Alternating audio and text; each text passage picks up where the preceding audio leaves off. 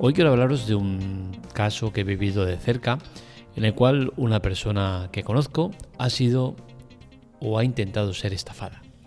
Un tipo de estafa que seguramente os es familiar, que quien más que menos habrá oído hablar de ello y que eh, deja claro una cosa, que no estamos protegidos ni tenemos unas leyes justas. Vamos a explicar el caso eh, y bueno, y ya luego vamos sacando conclusiones al respecto. El caso en sí es que esta persona recibe una llamada de supuestamente un trabajador de CaixaBank del delito de ciberdelincuencia en el cual le dicen que se le ha intentado estafar mediante una compra en Amazon por valor de 500 euros. Bien, la persona estafada o, que se intenta estafar eh, se le invita a entrar a su aplicación de CaixaBank para de esa manera la parte contraria, es decir, el estafador, verificar que realmente es ella y que no se trata de, alguien que tenga su teléfono y que esté intentando estafarla. Bien. Hasta ahí, pues podríamos decir, bueno, mm, correcto, me parece bien, es una aplicación oficial que tengo yo en mi teléfono, con la cual cosa entro y, verificamos. El caso es que eh, la parte contraria, la del estafador, le dice exactamente el dinero que tiene en su cuenta corriente. Algo que es evidente que si no eres un trabajador de la caixa o eh, alguien que, que, esté directamente relacionado, no puede tener acceso a ese tipo de datos. Con la cual cosa ya se genera una complicidad o una relajación en cuanto a posibles estafas. A eso le sumamos que la persona que te está llamando no lo hace desde un teléfono oculto, sino que es un teléfono totalmente visible, así que en principio tus alertas de posible estafador están bajas. Ahora viene cuando el caso se complica y digamos que es la parte donde todo se tuerce. El estafador le dice a esta persona que va a intentar hacer todo lo posible para solucionar el problema que se ha generado y que no se preocupe, que tal y cual. Vale, perfecto. Para ello, y aquí es donde ya la liamos y es donde pues seguramente uno de cada 100 picará, pero la mayoría no lo hace y se acaba la estafa. La persona le dice que haga un bizum de 500 euros a modo de eh, fondo de garantía o no sé qué historias, que es la cantidad que precisamente le quieren estafar. De Amazon, supuestamente. Ahí ya es cuando eh, la chica dice, a ver, mm, esto no me cuadra para nada, no tiene ningún tipo de sentido y esto no, no tiene, no, no, no, pinta bien. En este punto ya es cuando el estafador pues se pone a la defensiva y, ya se rompe esa eh, seguridad que habías conseguido. Y casualidades de la vida, la llamada se corta. Bien, eh, la chica llama directamente ella a CaixaBank, oye, que me ha pasado esto, que está sucediendo aquí, y evidentemente le dicen que eso es un intento de estafa y que no eso no es el procedimiento habitual.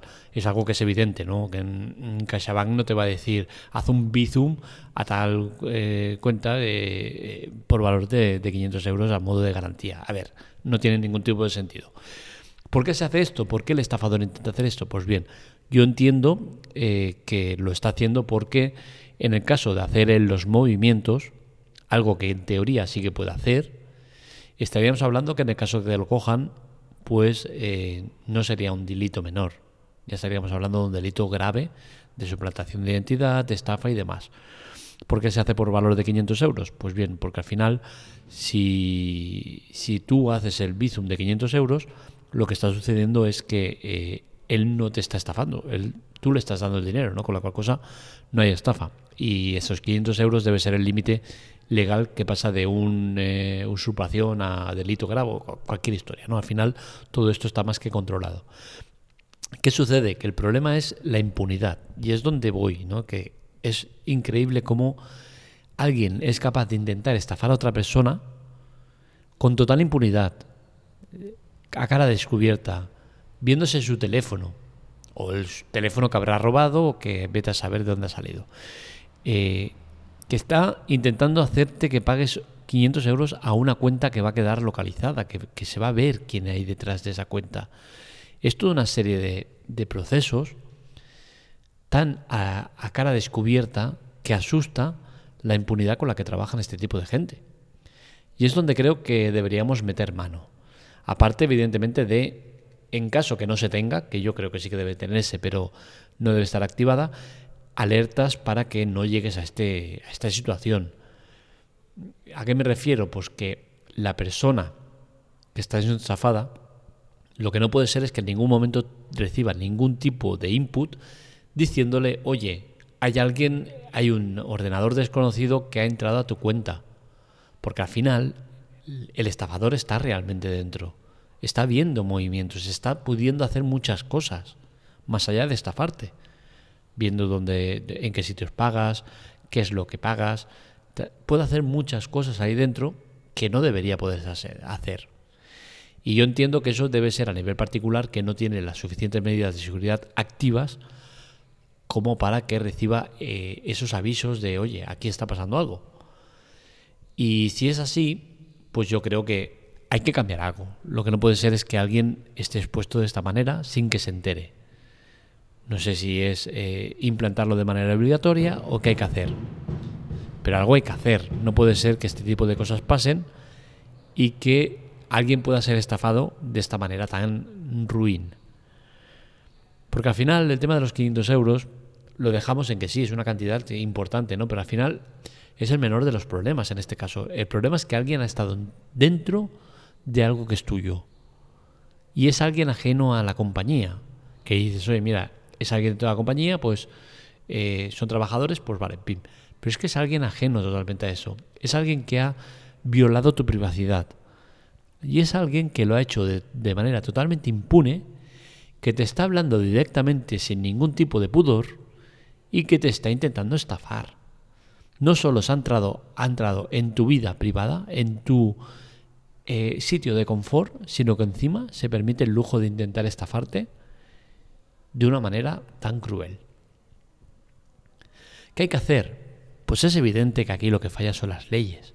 Porque al final esta persona, si las leyes fueran justas, tal cual te está llamando para intentarte estafar, pues coges y eh, pones una denuncia este número de teléfono me ha intentado estafar. La policía se pone en contacto. Oye, ¿quién es el titular de este servicio? Hostia, es que es uno que ha, denunciado hace tres días que el móvil le habían robado y todavía no se ha dado de baja. Aquí hay algo que falla. Y hay que ir al, eje del, problema. Si alguien, eh, si a alguien le roban el móvil, tiene que rápidamente hablar con la compañía o ir a la policía y poner una denuncia y que se corte por lo sano en el caso que sea un teléfono robado, porque es que mm, quizás ni siquiera es un teléfono robado y este tío directamente ha intentado estafarle sin ningún tipo de pudor, ¿no? Y creo que al final aquí está el problema, en que la gente hace este tipo de cosas porque la ley es muy blanda. Y en el caso que esta persona consigan detectarla y eh, detenerla, lo que va a pasar es que va a haber un proceso judicial tremendamente largo en el cual los abogados encima van a, van a intentar dilatarlo lo máximo posible y como mucho, cuando se le juzgue, si se le llega a juzgar, si se le encuentra, porque a lo mejor luego ya se ha ido de domicilio, ha cambiado y tienes que volver a empezar el, proceso, tal y cual, y, al final, si consigues al final sentarlo en el banquillo, posiblemente lo que le pasa es que le va a caer una multa, o seis meses de prisión, o tal. No, señores. Tú te pillan haciendo algo así, pues eh, juicio, ¿vale? Que va a tardar, perfecto. Pero eso de, eh, es que la notificación no se ha podido entregar, es que no se ha localizado, es que nada, no, no me sirve, hay que cambiar todo esto ya. Esto es un cachondeo. Es que no podemos estar en este, en este plan. Y las penas, que sean penas de verdad.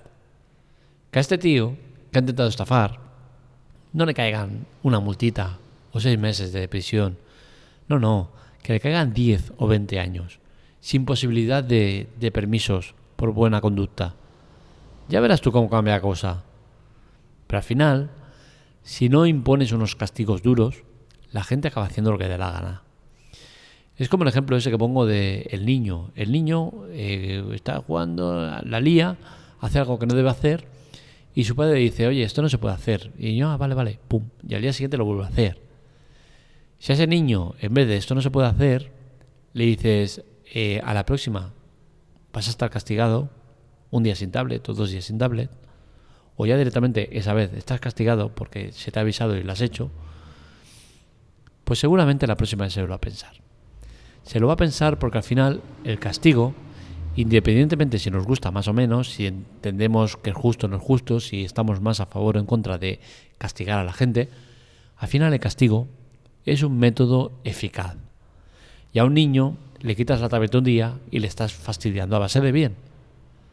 Quizá para ti es una tontería de castigo, pero para él es algo importante. Pues lo mismo para una persona. Si le privas de la libertad durante 10 o 20 años por liarla, pues seguramente se lo va a pensar.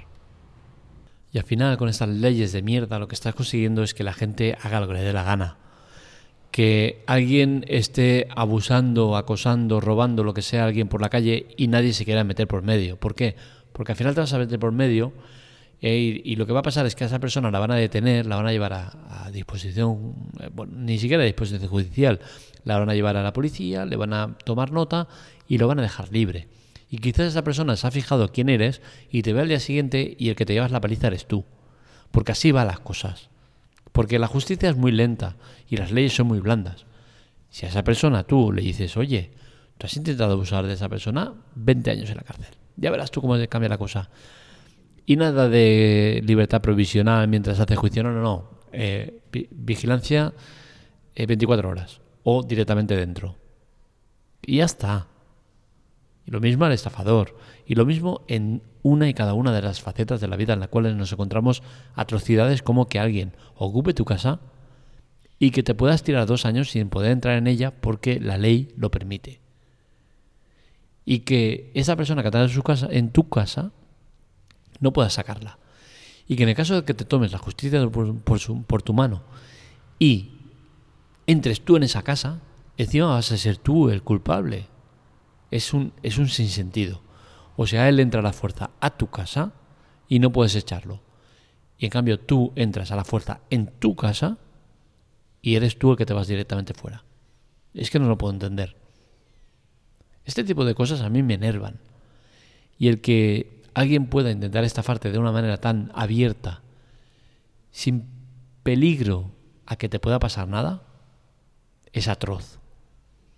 Hay que con mucho ojo hay que tener muy claro lo que hay y hay que tener en cuenta que Bizum es una herramienta habitual en el tema de las estafas. Recibes de manera casual un Bizum de 100 euros y a cabo de un momento te llama alguien, oye, es que me he equivocado, te he hecho un Bizum de 100 euros eh, y me he equivocado de cuenta, todavía que quería poner otro y te, te lo he puesto a ti, ¿me puedes devolver? ¡Pum! Y tú de buena fe coges y lo devuelves y lo que te estás haciendo es que te acaban de pegar una estafa de lo más común y es que esa persona te ha engañado, te ha estafado, ha usado eh, Bizum para hacerte un ingreso con un dinero que no era suyo, de manera ilegal, ese dinero la persona a la cual le han estafado lo va a recuperar, pero sin embargo tú no vas a recuperar el tuyo. ¿Por qué?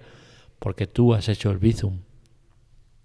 Tú no eres una persona eh, que no es el titular de la cuenta, eres el titular de la cuenta, con la cual cosa has hecho una operación válida.